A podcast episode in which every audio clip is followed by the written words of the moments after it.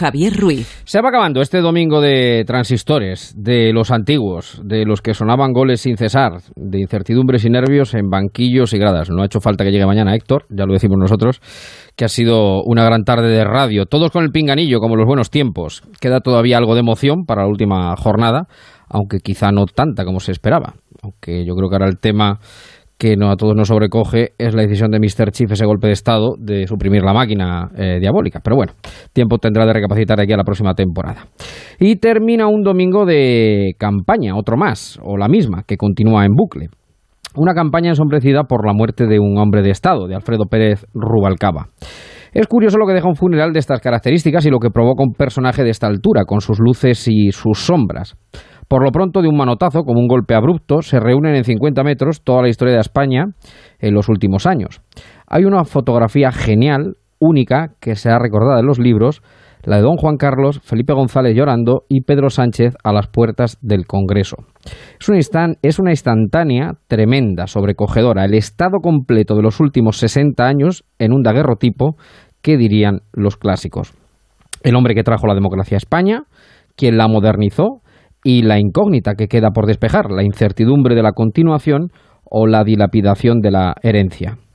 Rubalcaba ha sido el fuché español, sin duda. Raúl del Pozo decía el viernes, en la mejor sección de la radio española que se llama Viva el Vino, que Maquiavelo invitaría sin duda a Alfredo Pérez Rubalcaba a entrar en su Parnaso. Bien está lo que bien acaba y lo que hace reflexionar. Rajoy le dedicó un artículo, un rival admirable. Nos quedamos con el mejor Rubalcaba, con el que preparó la abdicación del rey o acabó con ETA, y difuminamos aquel del 13M infausto o una ley como la LOCSE que nunca terminó de funcionar. Y por supuesto, reivindicamos el Rubalcaba discreto, el químico, el profesor, el amigo de los periodistas cuando terminaban de zurrarse dialécticamente en castillos de papel. Hay una entrevista de Manolo Campo Vidal en la que explica de forma clarividente la tabla periódica de los elementos y su correspondencia con la política. Si no la han visto, búsquenla porque aún hoy sirve perfectamente para la situación política actual y merece la pena. Y otra cosa digna de notarse, él volvió a su oficio y no quiso oropeles. Eso, uno que es muy cervantino nunca, deja, nunca debe dejar de notarlo. Sancho, al final del gobierno de la ínsula de Barataria, cuando ya renunció porque le hacían la vida imposible, dijo una frase memorable que debiera estar en el frontispicio de todo político o gobernante. Desnudo entré, desnudo me hallo, ni pierdo ni gano es la rendición de cuentas en boca de una inteligencia clara y llana como la de Sancho, que al fin y al cabo es la de todos. Descansa en paz, pues, Alfredo Pérez Rubalcaba, y uno tiene la sensación de que hasta en el último adiós ha rendido un favor o un servicio al Estado. En Onda Cero, en marcha, con Javier Ruiz.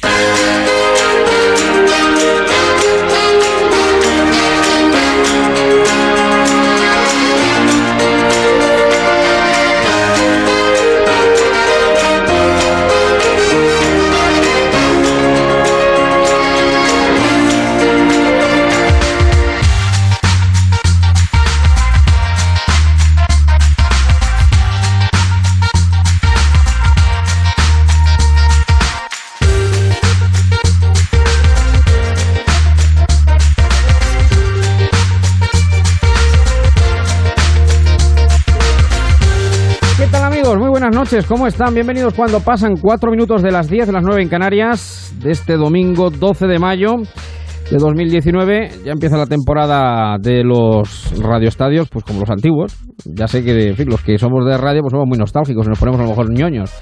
Pero esto de las televisiones nos ha fastidiado los eh, radioestadios de pues como los de esta tarde, ¿no? Donde suenan 3, 4, 5, 7 campos a la vez y hay que poco menos que dirigir el tráfico eh, para ver cómo, de qué manera y cuándo entra cada uno.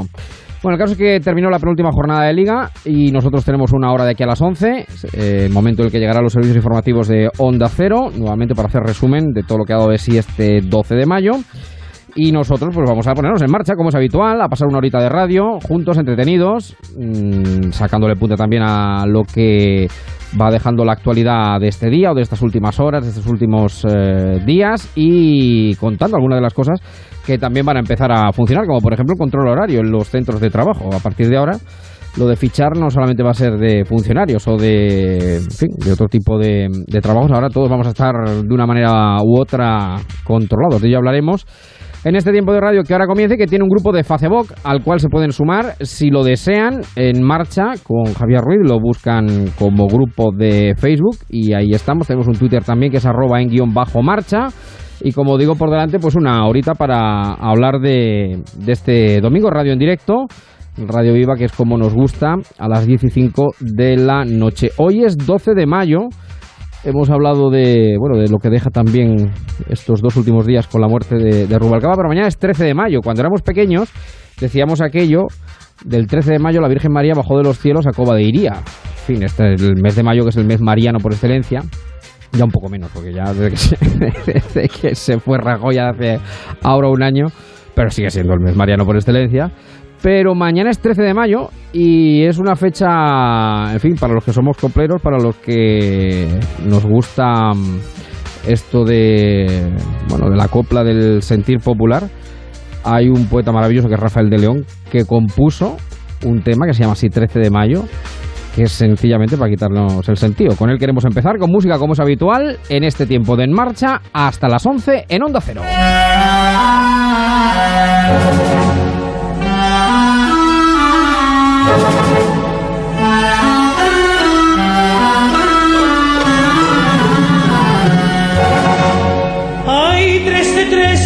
Mayo cuando me encontré contigo.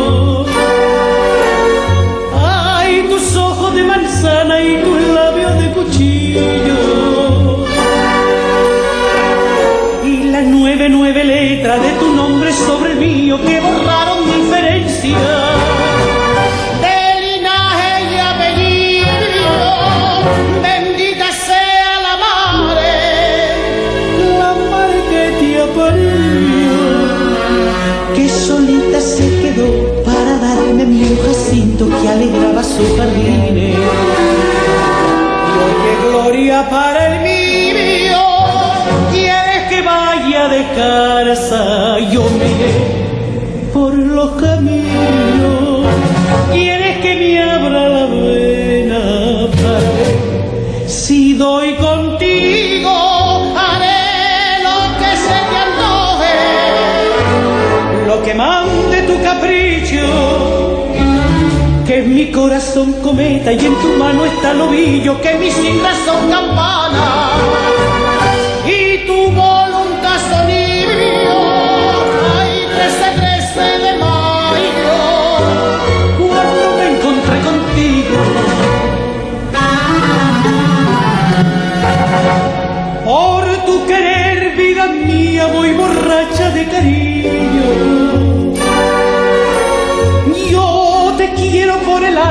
y de noche junto al trigo. Al atardecer te quiero cuando se callan los niños, madrugada, tarde y noche. Por los siglos de los siglos, hay 13, 13 de mayo, clarín de amor y de olvido. Por la sangre me corrió un toro de escalofrío que dejó mi alma clavada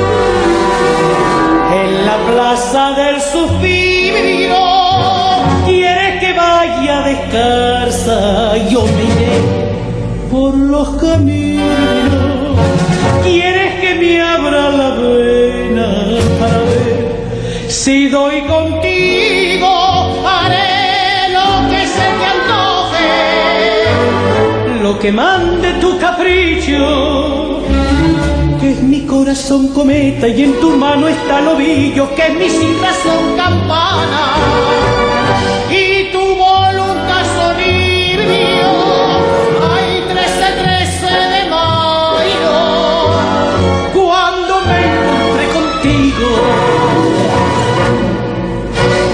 Hay 13-13 de mayo, que es mi voluntad cometa y en tu mano está el ovillo, o algo así por el estilo, ¿no? Dice esta canción maravillosa, este tema de Rafael de León, en la voz, desde luego increíble, de Concha Piquer. Y como este programa es programa de contrastes, Stop me now.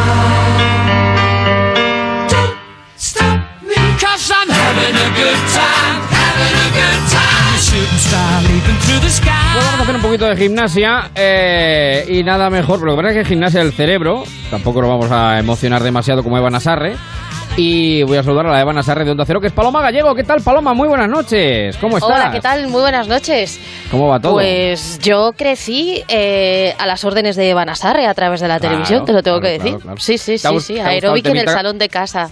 ¿Te ha gustado el temita con el que hemos empezado de Concha Piquer? eh, el Hombre, 13 de mayo. es que no esperaba otra cosa de ti. Lo raro es que tú hoy has- hubieses abierto este programa arrancado con Maluma. Eso sí que sería para, para pensar que te has vuelto loco. Algún día lo haremos, algún día lo haremos. Bueno, eh, mañana 13 de mayo, hoy 12 de mayo, día en el que en Madrid eh, se ha abierto, se ha llevado a cabo una iniciativa que es el gimnasio, el gimnasio del cerebro. ¿Qué es esto? Que, en fin, para los que que estamos pensando siempre, ¿esto es lo de pensar hacer deporte o es otra Eh, cosa? Sí, sí, sí, sí. Bueno, pues ya sabes que para la operación bikini quizá lleguemos ya un poquito tarde, pero para practicar el ejercicio que hoy proponemos siempre hay tiempo. Eh, proponemos que eh, entrenemos un poquito el cerebro. En el gimnasio, como decías, de la mente, el Liceum, que ha abierto sus puertas en Madrid. No es algo nuevo, porque todos sabemos que el ejercicio intelectual es un factor eh, clave para nuestro bienestar. Hablamos de una gimnasia que está adaptada además a la edad y a las competencias personales. Es un espacio abierto a niños, a jóvenes, adultos y a personas ya más mayores para los que hay, mira, desde taller de inteligencias múltiples, clases de ajedrez, de teatro, de matemáticas, hay clases y talleres para mantenernos muy activos y estimular nuestro cerebro. Eh, queremos saber qué podemos hacer, de qué forma nos van a ayudar en, eh, en esta escuela, en este gimnasio, pero también nos preguntamos por las cosas que eh, no benefician en nada a, nuestro, a nuestra agilidad mental. Bueno, pues vamos a hablar de ello, pero déjame que salude a J. Clemente, que está en marcha con Javier Ruiz. Gran sorpresa al escucharte. Eh, sois los mejores. Bueno, muchas gracias por estar ahí, querido amigo. Y a todos los oyentes que quieran sumarse, pues eh, ahí está ese grupo de eh, Facebook que es en marcha, si hay que buscarlo, como grupo de oyentes. Eh, está con nosotros Pedro López Muñoz, que es el director del Liceum. ¿Qué tal, Pedro? Buenas noches. Buenas noches. ¿Cómo estás, querido amigo? Pues muy bien, encantado de estar con vosotros. Bueno, entonces, eh, ¿cómo se te ha ocurrido de hacer esto del eh, gimnasio del cerebro? Bueno, mm, nosotros creemos que era una, una necesidad social, ¿no? Porque, bueno, sabéis que en los últimos años ha aumentado mucho la, la preocupación de los españoles por, por enfermedades como el Alzheimer ¿Mm? y ahí había, bueno, pues una necesidad social que no estaba cubierta del todo o no todo lo profesional que se pudiera cubrir ¿Mm? y, y luego nosotros hemos intentado eh, juntar la actividad de, de- de- que, que llevamos a cabo con las personas mayores ¿Mm? con un gimnasio mental también para las otras generaciones, o sea, para los adultos y para los jóvenes. Y la verdad es que tenemos que decir que de momento está siendo un éxito, así que estamos contentos y nos alegramos además de, de también de, de servir un poco pues a la, a la gente que nos rodea. Mm. Pedro, como estáis abiertos a todo el público, niños, jóvenes, adultos y mayores, eh, imagino que nunca es eh, suficientemente pronto para empezar a entrenar nuestro cerebro, pero no sé si puede llegar a ser tarde. Entonces, cuéntanos cómo, cómo ejercitáis el cerebro y si realmente se puede frenar la aparición, como decías, de enfermedades neurodegenerativas.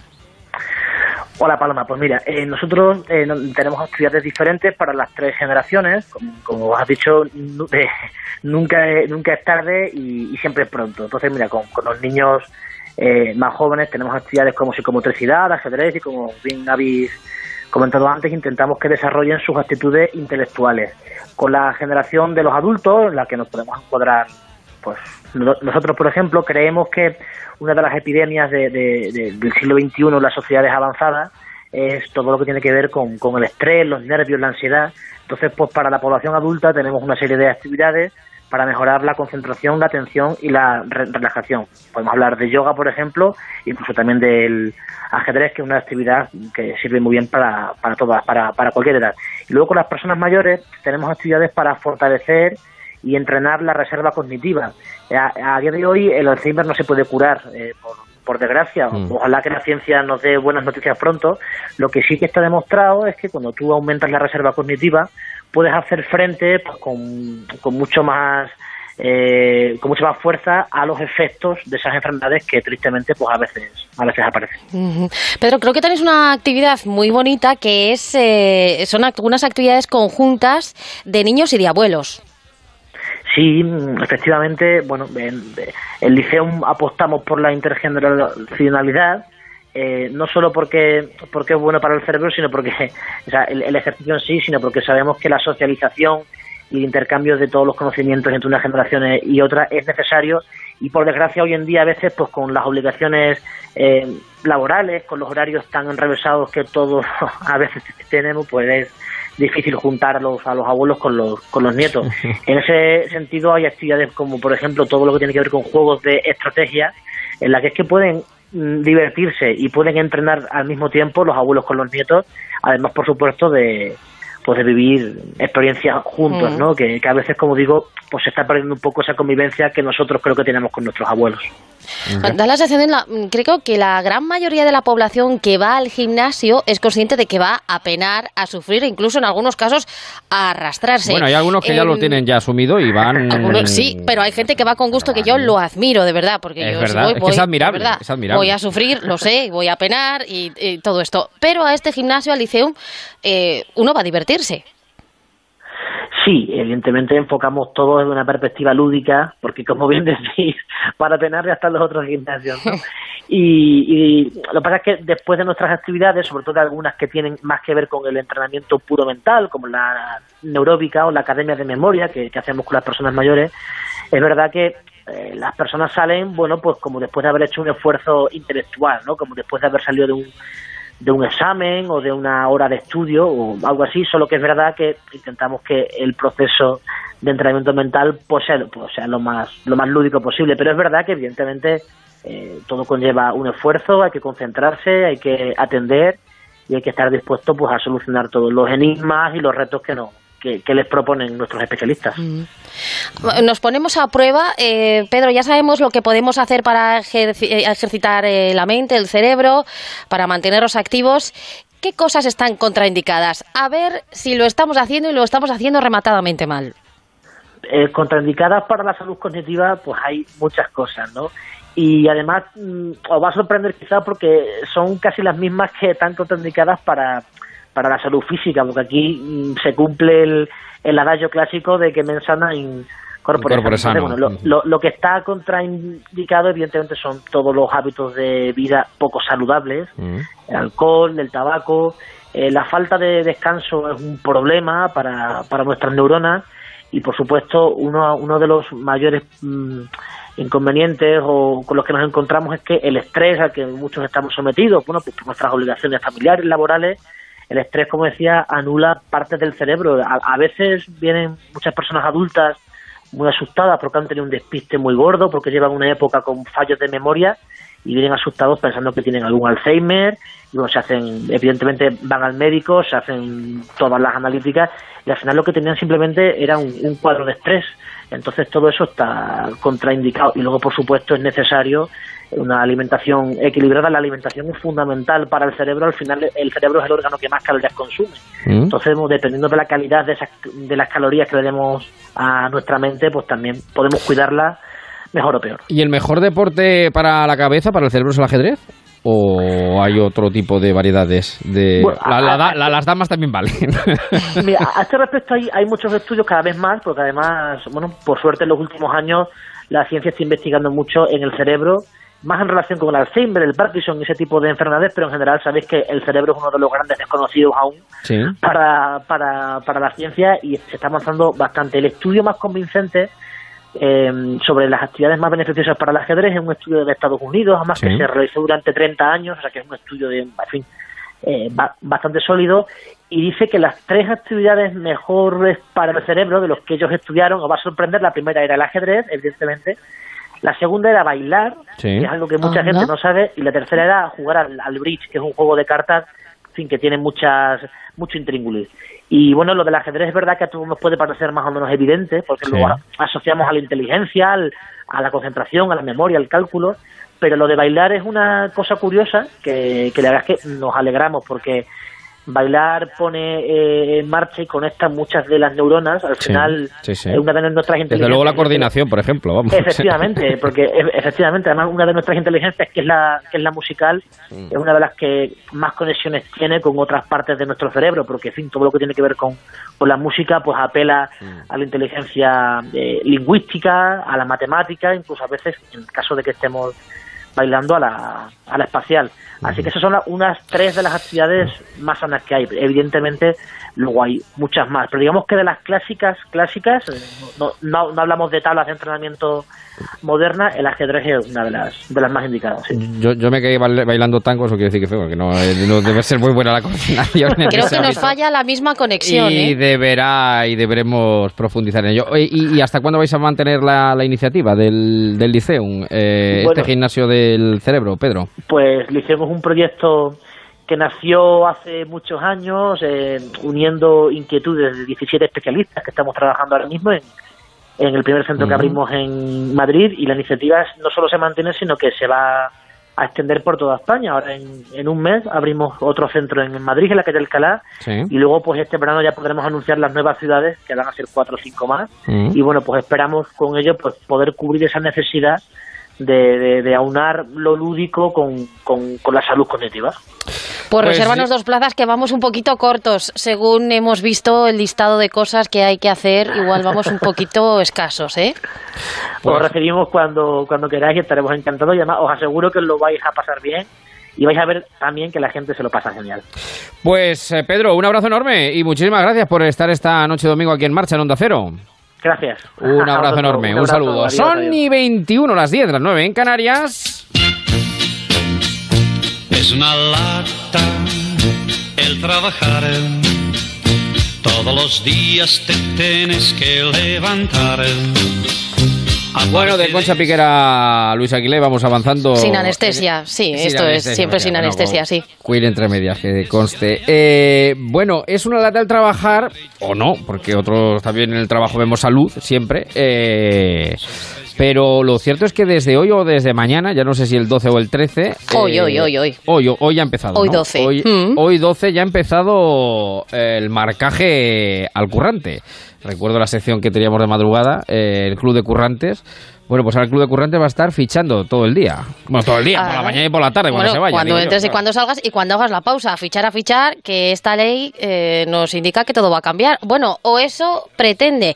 Todas las empresas desde hoy, 12 de mayo, ya están obligadas a registrar a diario la jornada laboral de los trabajadores, de todos los sectores y de todos los tamaños. Es una ley de control horario que entra en vigor tras la sentencia de un caso relacionado con las horas extra. ¿Cuál es el objetivo? Entre otras cosas, que se trabajen las horas realmente contratadas y evitar el fraude y garantizar que se cobran las horas extra. También trata de frenar el absentismo laboral y aumentar la productividad. Eh, fíjate en este dato, en España más de 735.000 trabajadores realizan un total de 5,700.000 millones de horas extra a la semana, eh, de los que eh, se cobran menos de la mitad, tampoco son cotizadas. El sector con mayor número de casos es el del comercio, seguido de la industria manufacturera.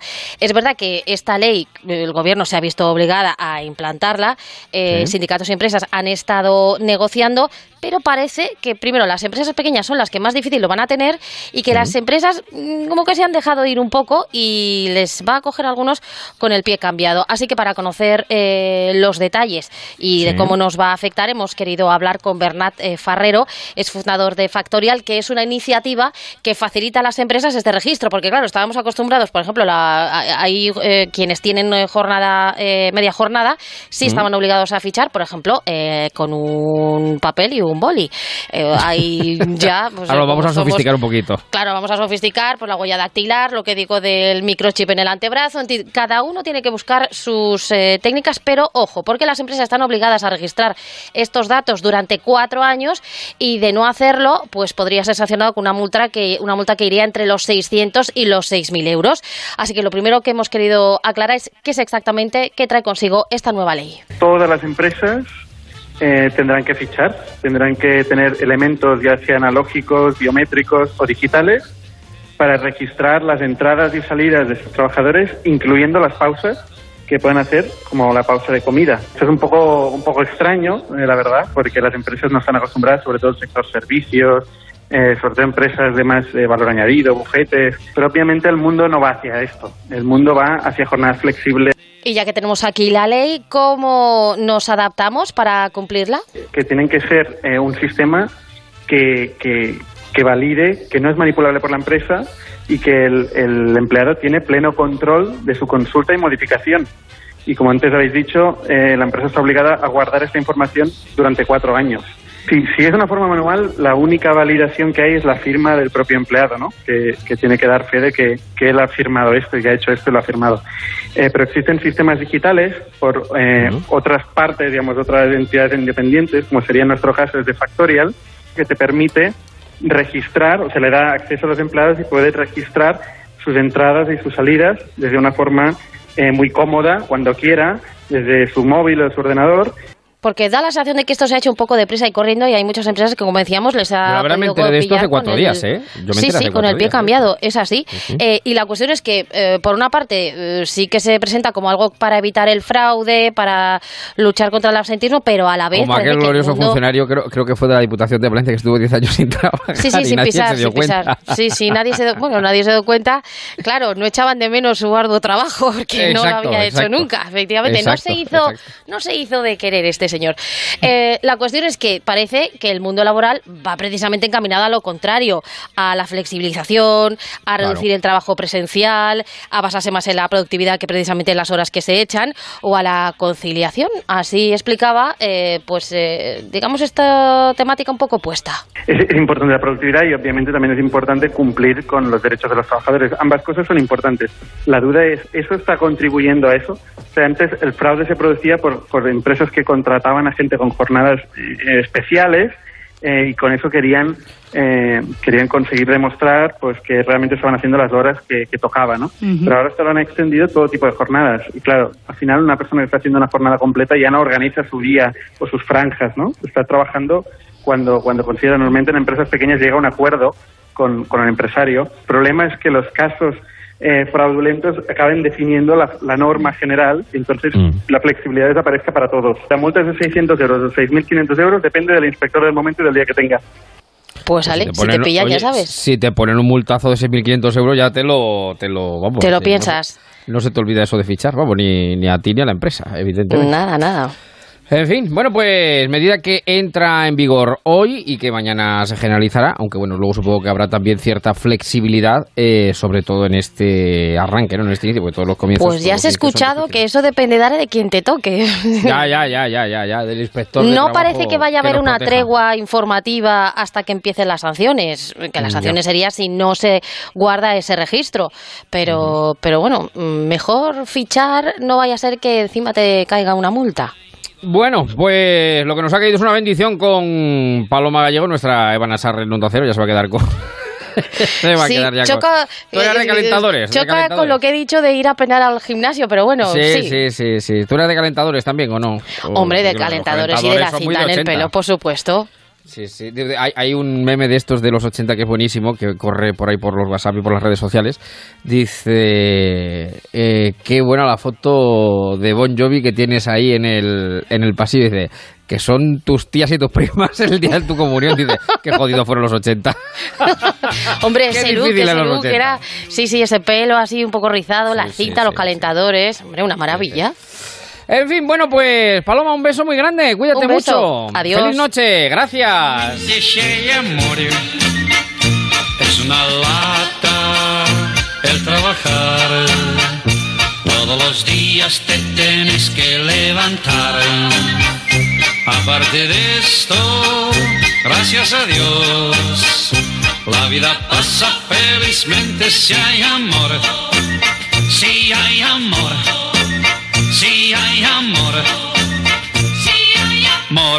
Bueno, pues así hemos llegado al filo de las diez y media. Seguimos en marcha en Onda Cero. Una hora buenísima para abrir nuestro lobby. Ponte en marcha con Onda Cero y Javier Ruiz.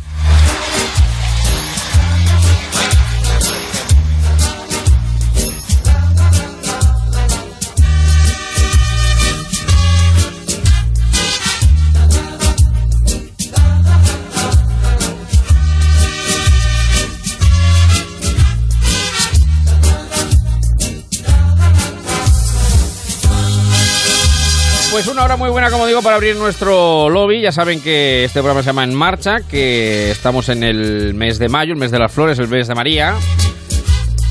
El mes de los radioestadios y algo más concentrados. Y de ahí que nosotros aparezcamos por acá. Saludo, por cierto, bueno, a Germán, que está en el Facebook y, por cierto, ha buscado esa entrevista a la que hablamos al principio de Manuel Campo Vidal con Rubalcaba hablando del Congreso de los Diputados como la tabla periódica de los elementos químicos. Está también Silvia, Luisa, José, Carmen, en fin, muchos amigos de En Marcha que se alegran de sentirnos. Pues saben que este programa ni se escucha ni se oye, se siente por la radio. Como ya siento por aquí a mi queridísima Eva Martínez, Eva María de Jesús Martínez, Balbanuda, Pascal Ferland de todos los santos. Buenas tardes, Eva. Buenas ¿Qué tal? noches. Muy buenas tardes, muy buenas noches, buenas lo que tú quieras, Javier. ¿Qué tal? ¿Cómo No son estás? las diez y media, nueve y media en Canarias, pues ya más bien, buenas noches. Pues sí, mira, más bien, buenas noches. Sí, ¿no? Muy bien. Quizás sí. Oye, menuda noche espléndida, maravillosa que tenemos. Es una noche de estas preveraniagas, ¿no? Que dan ganas de hacer de todo, como Es verdad. estar aquí en la radio. Por cierto, que estamos aquí emitiendo desde Toledo. Y este fin de semana, aquí en la capital castellano-manchega, concretamente en el casco, tenemos un fin de semana para reventar. Tenemos Sí, la Feria sí, del sí, Libro, sí, tenemos sí, el Festival Cohete, que es un eh, festival de arte urbano y contemporáneo que están engalanando todas las calles de la capital y también el Mercadillo Medieval. No nos que falta es nada. también una muy buena ocasión para pasarse. Ahora cosas ya muy que chulas, se acaba sí, la. Feria de Abril, que este año ha sido la Feria de Abril en mayo, pues aquí ta- no nos falta de nada tampoco en Toledo. Emilio Hidalgo, ¿qué tal? Muy buenas noches. ¿Cómo estamos? Muy ¿Qué buenas, compañeros, ¿qué tal? ¿Cómo estáis? Pues muy bien, estupendamente. Casi, casi pasando calor. Sí, no, yo pasando. Casi ¿y qué pasando calor, ¿cómo es esto? Sí, Bueno. sí, porque hace calor, es que hace calor. Mm. Que ya tenemos los 30 grados, estamos metidos en 30 grados. Bueno, o sea que- eh, a ver, no me exageren tampoco. O sea, tre- 30 grados, 30 Oye, grados. Toledo, Emilio, tú sabes que 27. Toledo a las 3, 4 de la tarde, cuidado, ¿eh? Sí, sí, sí, sí, es verdad, hace, pega, pega, pega fuerte. Eh, miren, eh, hace, hace unos días estuve hablando con Alfredo Castillo de Weatherman y ya me dijo que íbamos a tener aquí un lapso de unos 10 días eh, que no íbamos a tener lluvias. A partir del fin de semana ya empiezan a llover y atención porque las, las máximas se van a quedar por debajo de los 20 grados. Estamos Y hablando del que viene, ¿no? Sí, sí, el próximo fin de semana ya. Ah. Y me dice que lo que resta de mayo, junio, julio y agosto vamos a Sí. tener lluvias, pero además las temperaturas van a estar en la media, no de los dos últimos veranos que han sido muy calurosos, en la media de los últimos 30 años o un grado por debajo. Esto es lo que nos Ah, aguarda para el verano. ¿eh? Bueno. Eso dice la Pues previsión mejor. a largo Ya nos vamos preparando la- las vacaciones. Mejor, mejor, mejor, mejor. Bueno, eh, está por ahí don Sebastián Marín. Señor Marín, buenas noches. Pero buenas noches, ¿cómo estamos? Pues muy bien, ¿y usted qué tal le ha ido? Pues oiga, razonablemente bien, y déjenme que le diga que acabo de llegar de Jerez, donde se ha inaugurado la Feria del Caballo, oiga, 35 grados a la sombra. Qué 35 grados. Qué barbaridad. ¿Ha estrenado las lagunas ya? No, no, todavía no. Eh, las lagunas, perdón, eh, que, pero que, que- ¿cuál era la pregunta, Eva? Que se ha estrenado las lagunas. que si las ha estrenado ya. La temporada, quiero decir. No, bueno, es, he estado, pero no todavía no me he dejado caer. Eh, Además, estoy deseando, estoy deseando porque quiero coger, estoy deseando coger la, la tabla de pádel, Eva. que- que me picó y la pregunta- el y la pregunta-. Habrá avanzado usted en la técnica, ¿no? Decía Sí, usted. No decía don Sebastián, Pero- que desde la feria del, del caballo hacía 35 grados. Vamos, que le han preguntado la temperatura, ¿qué tal? Y usted decía, "Pff, una cosa, ¿verdad?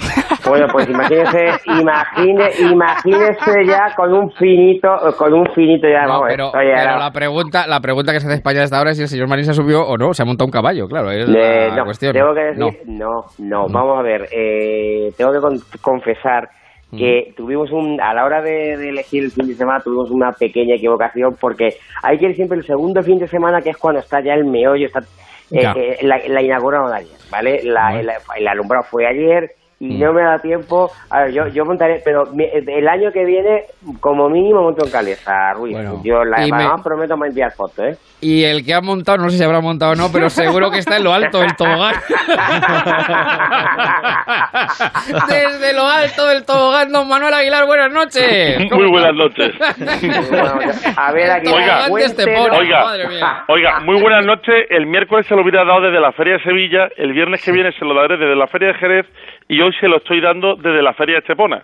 Ah, no me bien, diga usted, no me diga que también va usted a la Feria del Caballo. Sí, Ah, pero pues, yo, so- yo- pero yo voy el viernes bueno, que es el viernes que viene. Bueno, eh, eso Todo es el mundo indirecta- quiere saber si ha estrenado usted el tobogán. usted, ¿no? ¿Cómo, cómo, cómo? ¿Cuál de las dos preguntas respondo? Que esa es una indirecta que me está lanzando usted. Eh, sí, se lo digo, es que salía usted de fin de semana. ¿Qué quiere que le diga? Y esta conversación privada la podemos tener por WhatsApp, pero, pero salía usted de fin de semana precisamente claro. cuando en Jerez hace 35 grados, en Málaga hace 24. Que aquí en Estepona estamos disfrutando de esos 24 grados y la Feria San Isidro, que actualmente eh, va a durar hasta el día miércoles que viene. Y de un tobogán estupendo y maravilloso. Preguntaba Vamos, Eva, ya ¿se se lo digo. por- A ver, Somos trending topic en el Sí. mundo. Claro, es que para no serlo, para no serlo. Oiga, entonces, ¿podemos considerar que lo del tobogán de Estepona ha sido un resbalón? Eh, lo del rebalo- lo, lo del tobogán de Estepona yo creo que es una lanzadera. Yo no sé si es una, si es una lanzadera para la selección o no, pero desde luego una lanzadera es en, en vista, la verdad es que eh, llama mucho Bueno, la para atención. quien no sepa, perdón, para Sí. quien no sepa lo que estamos hablando. cuéntelo. Pero ¿cómo para quien no sepa? ¿Pero quién no lo va a saber? ¿Quién no lo sabe? Pero bueno, por si acaso, por si algún despistado, eh, Estepona inaugura un tobogán de no sé cuántos metros de altura. De eh, 38. Urbano. Se urbano. le puede llamar tobogán, Exacto. que no precipicio. de 38 metros de altura que ha tenido que ser cerrado porque algunas de las personas que se han lanzado por el tobogán han acabado con moratones, heridas, eh, en fin. Y ha sido carne de meme. Ha sido Vamos carne a de ver. cañón. sí, vamos sí, a ver. sí. A ver, La- Aguilar. Va- va- a, a ver, vamos a ver. La realidad es de una que conversación de WhatsApp, eso es una cagada como lo como un. Ah, a ver, Perdóneme. ha, ha durado exactamente 16 horas menos que metros tiene. y eso es indudable. Ha durado 22 metros, eh, 22 horas abierto y tiene 38 metros. Lo que ocurre que quizás, eh, quizás, y digo quizás por ser benevolente, ¿no? Pero quizás el, el diseño, quizás la idea, o, pues no ha sido la más acertada. Pero Me parece, fíjese ¿no? que llama la atención que Estepona, el equipo de gobierno que está actualmente, oiga, hemos construido un hospital que es competencia de la Junta de Andalucía, lo ha construido el ayuntamiento. Sí.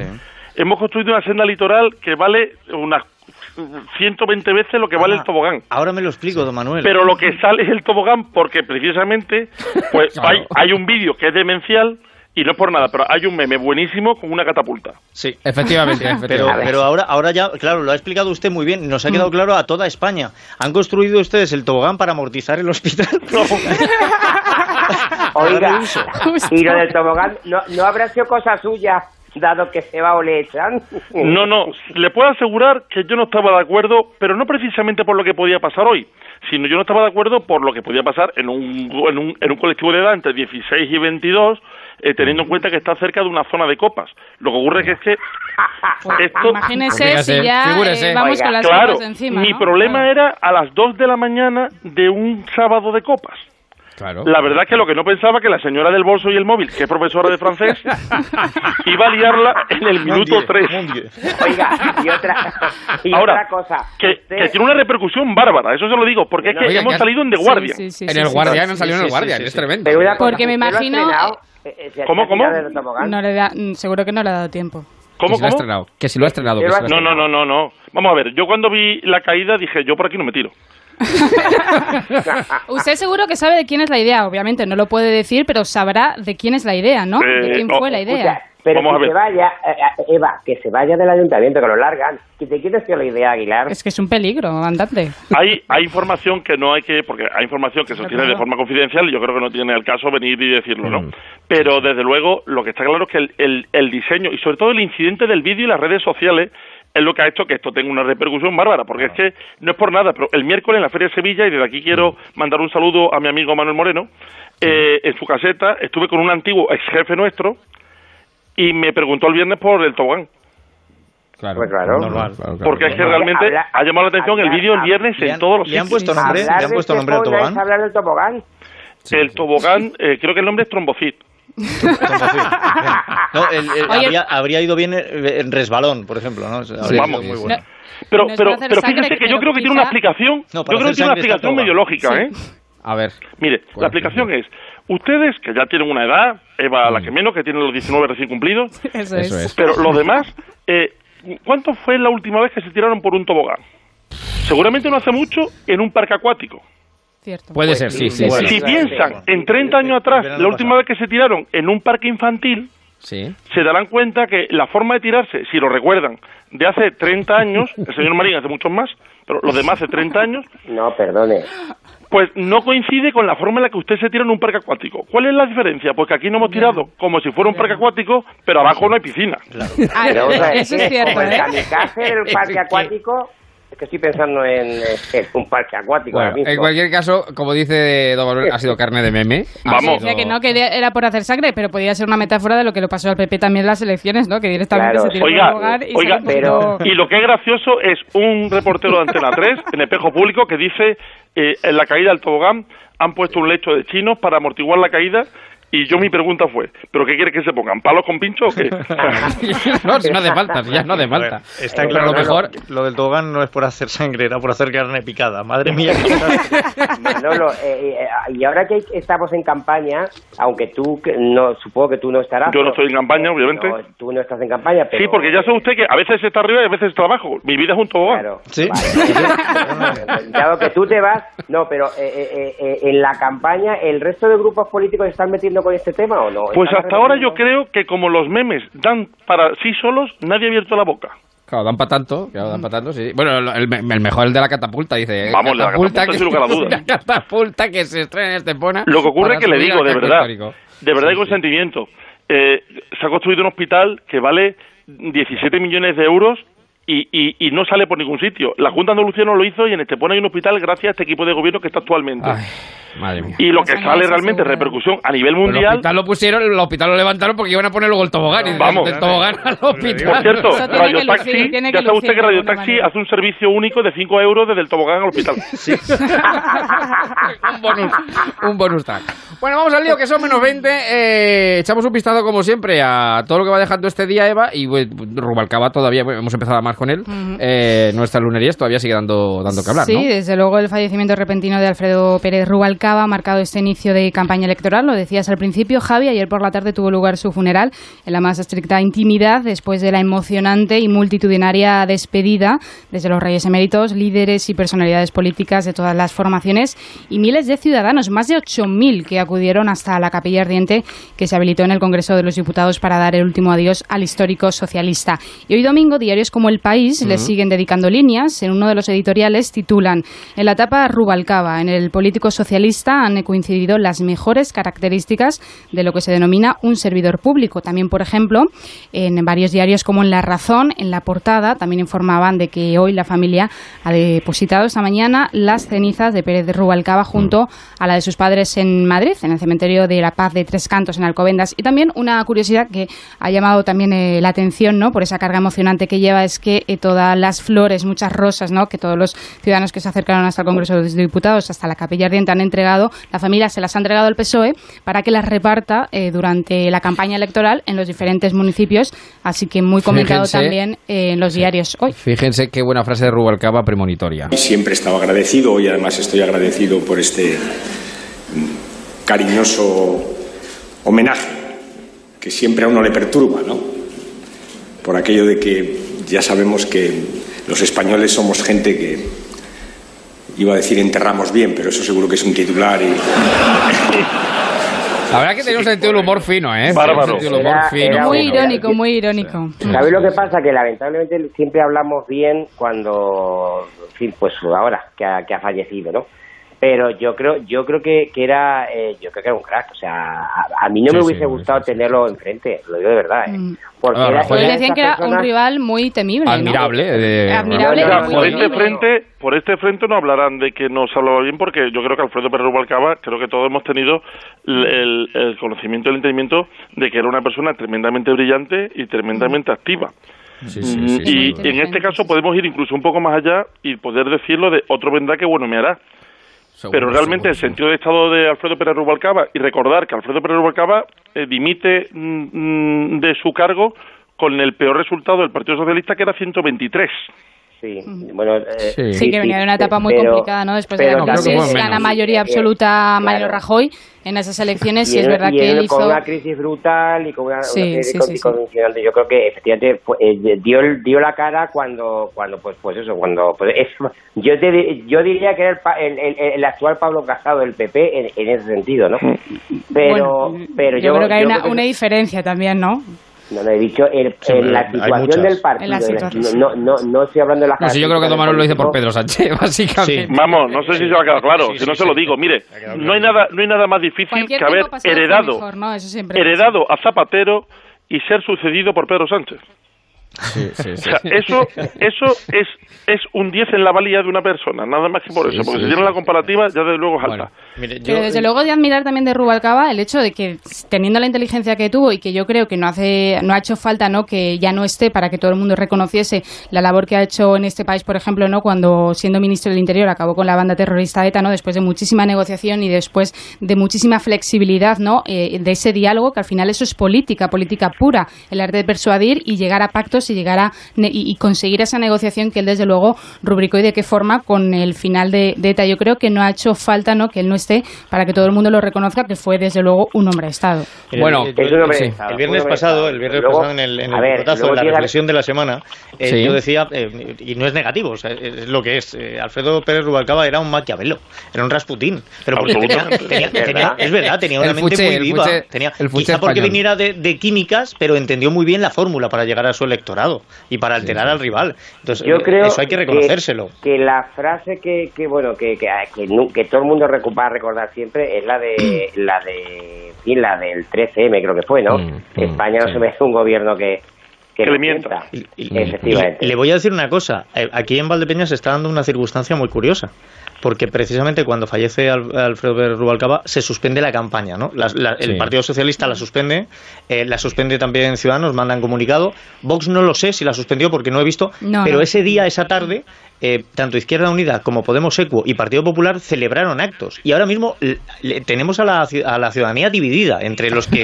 es, es- es curioso, ¿no? Pues, yo le, pues yo le, yo, yo le voy a dar la vuelta a eso. Yo creo que Rubalcaba, lo he dicho a la lunería. no habría querido, no habría querido que hasta- no, no, no, pero, pero, pero yo creo que hasta en el último adiós le ha hecho un servicio al Estado porque ha juntado al Estado en 50 metros. Eh, Sí, sí. Y la fotografía de, insisto, que yo creo que pasa la historia, la del rey don Juan Carlos, Felipe González llorando y Pedro Sánchez, es un triángulo de las Bermudas tremendo, espectacular.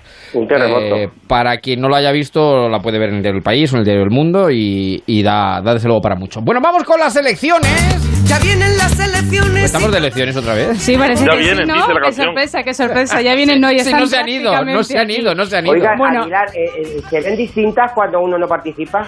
Bueno, pues se ve absolutamente distintas. Se ve con una relajación. De hecho, yo les voy a decir que hace cuestión de. Vamos, eh, yo hace media hora venía de la Feria de San Isidro. Están ustedes todos invitados.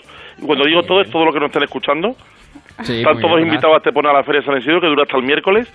El tobogán está cerrado. Invita ¿eh? nadie El tobogán, el tobogán está precintado. Eso es, eso No solamente cerrado, ahora eso sí, le digo una cosa. Está a dos kilómetros de la feria y se puede llegar de un salto. Que si se lo plantean, casi se puede llegar. Pero se ve absolutamente distintas. Y la verdad es que las europeas siguen teniendo tremendamente poco, poco corte. Mm. Las generales yo creo que han tenido infinitamente más recorrido, aunque aquí en Málaga, quitando, eh, quitando en el centro derecha, quitando a Ángeles Muñoz, que ha salido senadora por el Partido Popular, pues los demás resultados no, no nos invitan a muchas cosas. Bueno, eh, vamos con bueno, el sí, lío. con las elecciones, porque la vida sigue. El PSOE ha retomado su campaña electoral, a excepción de Pedro Sánchez, que cancelaba su viaje hoy a Canarias. Ha firmado el libro de condolencias en Ferrat, dedicado a Rubalcaba. Pero, eh, bueno, su papel lo ha cubierto hoy Carmen Calvo, vicepresidenta en Ay, funciones. Dios mío. Sí, eh, ha sido ella. Y luego, por otra parte, yéndonos al Partido Popular, hoy nos vamos al diario El Mundo porque publica una entrevista con el líder del PP y candidato, Pablo Casado, que destacan en el titular. Atención, ha tenido muchas críticas, ¿no? Eva, Eva? ¿candidato a qué? Candidato, Candidato ¿no? a... Uy, no, perdón, perdón, ya Presidente sí, candidato no. Presidente del Partido Popular y, eh, y ya está, y de momento presidente del Partido Popular. No sabemos hasta cuándo, pero de momento lo es. Porque Hasta vienen las municipales y 27, las autonómicas. 27, hasta el Y 27. ha sido muy criticado por esa campaña ¿no? que, que hizo para las generales y eh, destacan, él ha dicho, la campaña fue un acierto y yo tengo mandato para cuatro años. Eso es lo que ha dicho Pablo Casado. También decía, este proyecto no era para nueve meses, los milagros en Lourdes. Y mi único error fue no ver que el rival de Vox y Ciudadanos era el PP y no el PSOE. Así que ahora mismo, River, eh, en este caso Pablo Casado, le dice a Rivera y a Santiago Abascal,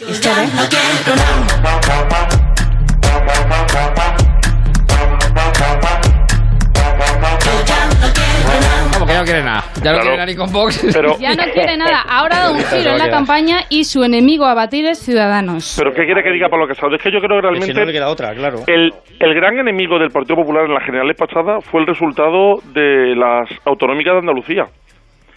Sí, Y, probablemente. y se lo explico por qué, en breve, en, die- en, en 15 segundos. Un tremendo mal resultado que ha obtenido un gran final.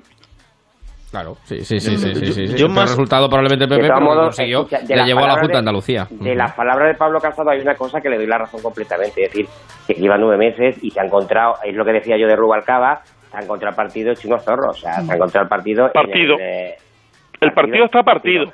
Y luego lo que yo no voy a entender, es yo, yo, yo creo que el centro derecha o, o- o en algún momento se une o, o- o- o seguirá ganando evidentemente o pasar lo que estamos viendo, o sea, que es lo lógico. Mm, Mire, Claro. no, yo, yo- es que no hago la lectura así. Yo creo que eh, no es tanto la división del centro derecha como la movilización del electorado socialista. ¿no? Yo creo que el, gran triunfo del Partido Socialista es la llegada de Vox, porque años A el Partido Socialista también ganó unas elecciones con el 28% de los votos y en aquel entonces fueron 187 diputados.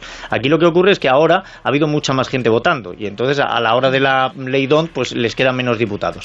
Pero es yo verdad que la, movilización siempre ha beneficiado en este caso a la, a la izquierda, ¿no? Claro, es verdad. entonces es, es ahí donde yo hago la, la lectura. No va a ser tanto un tema de, de repartos, sino de miedo. Si la gente Que sigue nos- temiendo que llegue Vox, entonces eh, Con participarán pa- y no menos. Con Vox ha pasado lo que en su día el PP que, que- quería que pasase con Podemos. Sí, pero al, PP no le salió proponiéndolo y al PSOE le ha salido Bueno, sin al PSOE ya le funcionó. ¿Se, acuerdan, ¿Se acuerdan ustedes? Ya le funcionó el Doberman, ¿se acuerdan? Sí, sí, con Álvarez Casco. Pasará la historia, claro, es uno de los grandes momentos electorales. Sí, sí, yo creo, sí, yo creo que hay tres partes. Una es el eh, partir el voto de la derecha. El voto de la derecha se ha, se ha fragmentado en tres y eso es indudable. Es- Está claro que el voto de la derecha se moviliza menos, pero se ha partido en tres. Después, el Partido Popular se encuentra con una situación complicada, con varias facciones, con gente eh, distante, y después las ocurrencias de las listas, la verdad, plantear a gente desconocida eh, o conocida popularmente, pero sin vinculación con los sitios, eso no suele ser un experimento que suele caer bien y no Pues suele salir bien. Y en este caso es clarísimo que, que, que ha sucedido así. Le, ha pregun- le han preguntado por esa cuestión a Aguilar y él ha dicho que las listas no han sido ningún error y yo creo que el error que ha podido cometer Pablo Casado en esas elecciones generales es que se dejó llevar por la corriente andaluza, ¿no? De lo que pasó allí, ese, ese pacto de gobierno con el apoyo también de Vox, de PP y Ciudadanos, y se pensaba que eso iba a ser así. Y es verdad que Pablo Casado durante la campaña no se metió, no arremetió contra Ciudadanos y Vox y No, luego se ha encontrado, no. ha girado Bueno, un poquito del centro más- y al final le ha salido bastante mal y Ciudadanos le ha cogido el espacio y ha dicho esta es la Eva, Entonces ahí Eva, está la verdadera pugna, ¿no? Entre Yo creo que hay, error de bulto, hay error de bulto como por ejemplo ofrecerle a Vox entrar en el gobierno, que lo hizo. Bueno, que nos quedan ocho minutos para las 11, las 10 en Canarias. Llegarán los servicios informativos de Onda Cero y hay mucha tela que cortar, así que ¿por dónde Bueno, tiramos? y del PP a Ciudadanos. Vamos con Ciudadanos.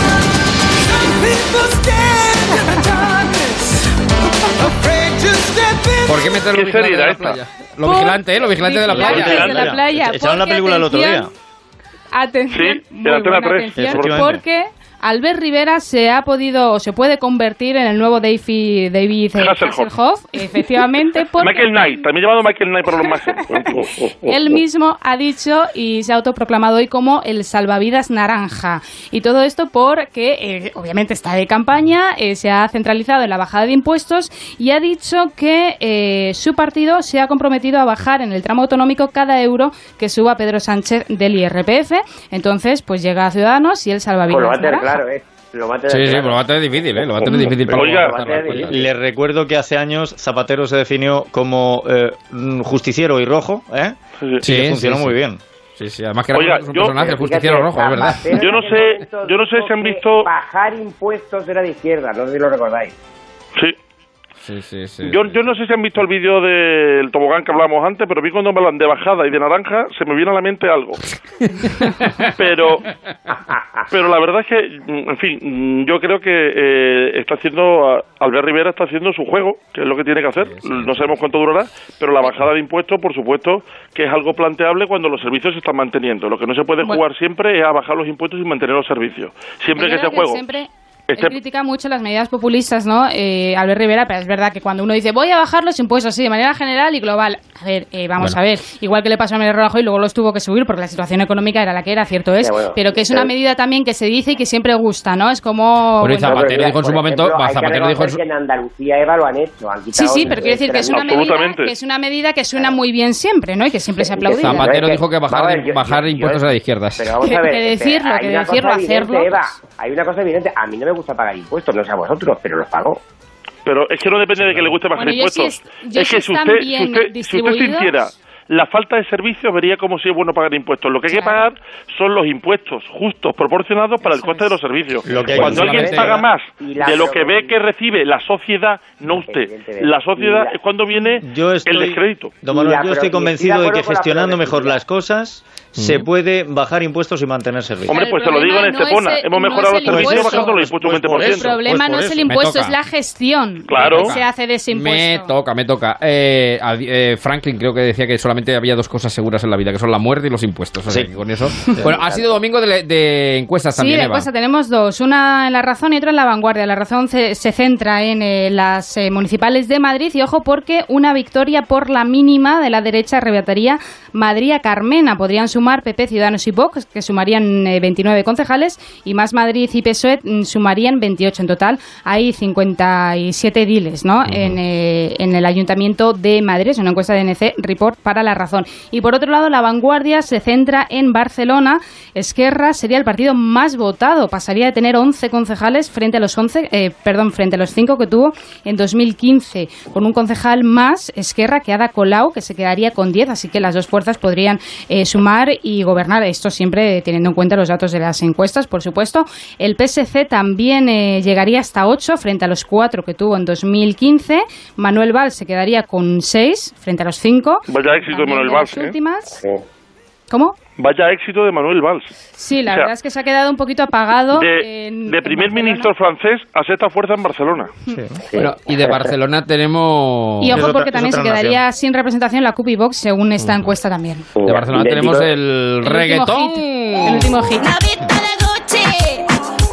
Ada Colau se ha convertido en reggaetonera, ¿no? Bueno, eh, está siendo un éxito Ada Colau porque ella, que se ha dado cuenta ¿no? de las bondades que tienen las redes sociales para esto de bueno rascar votos, ¿no? sobre todo en la población más joven, pues se ha lanzado con un canal de YouTube, ha hecho ocho vídeos ya hablando sobre las elecciones, sobre el último que ha publicado, además está el formato muy youtuber, ¿no? muy bien conseguido. El último que ha publicado es sobre las 10 mentiras que dicen sobre mí. Y yo que lo he podido ver en cinco minutos, es verdad que he visto así por el formato como que te llega el mensaje, ¿no? O sea, que lo está haciendo en ese sentido muy bien. Es agradable el vídeo, Hay que sí, sí. confirmarlo, luego hay que confirmarlo, ¿no? Y contrastarlo realmente con... Lo que hay que ver si es verdad lo que dice. Ada Colau. Efectivamente, pero el, el vídeo y el formato y el mensaje está muy bien elaborado, está muy bien elaborado, entonces sí que es verdad que en- por las redes sociales Ada Colau también está cogiendo eh, mucho, bueno, pues mucha fuerza y también le han hecho este reggaetón que desde luego también está pegando muy fuerte por redes sociales.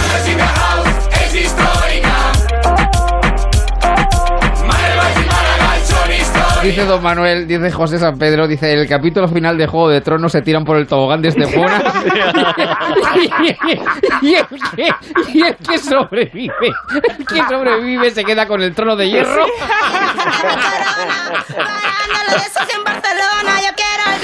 En fin, bueno. Oiga, que- si la CUP y Vox se queda sin representación en Barcelona, Sí. ¿cómo demonios vamos a llamar extremistas a los habitantes de Barcelona? Claro, es verdad, es verdad. Eso, eso- Oye, eso y es de lo de Madrid, yo creo que la, la- yo la deducción que saco es que, eh, puede pasar cualquier cosa.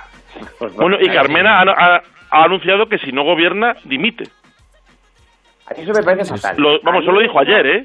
Lo dijo ayer en la sexta A mí- noche. Pero a mí eso me parece poco serio, la verdad. Bueno, a usted le parece lo que quiera, pero lo ha dicho la señora Carmena del Bolso Grande. El órdago a veces Bueno, funciona. lanza. Que nos quedan dos minutos para llegar a las 11 de la noche.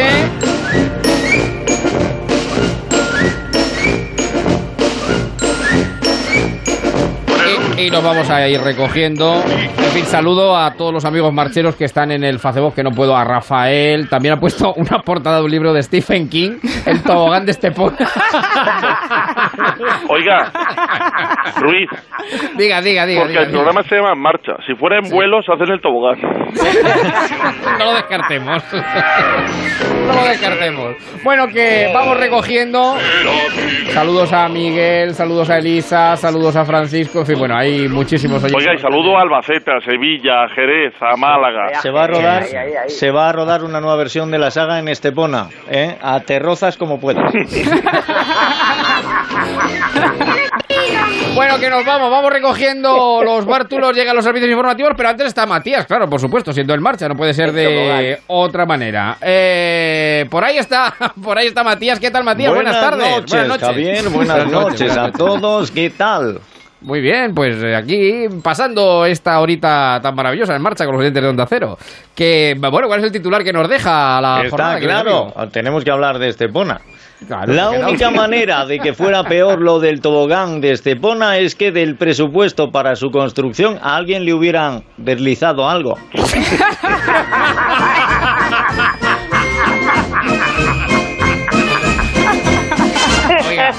es que en vez de salir en el Guardian Aguilar, aquí- Pero oiga, Ruiz, que es de acero, es de acero y está el sol. Yo no sé cómo tobogán, pero como parrilla.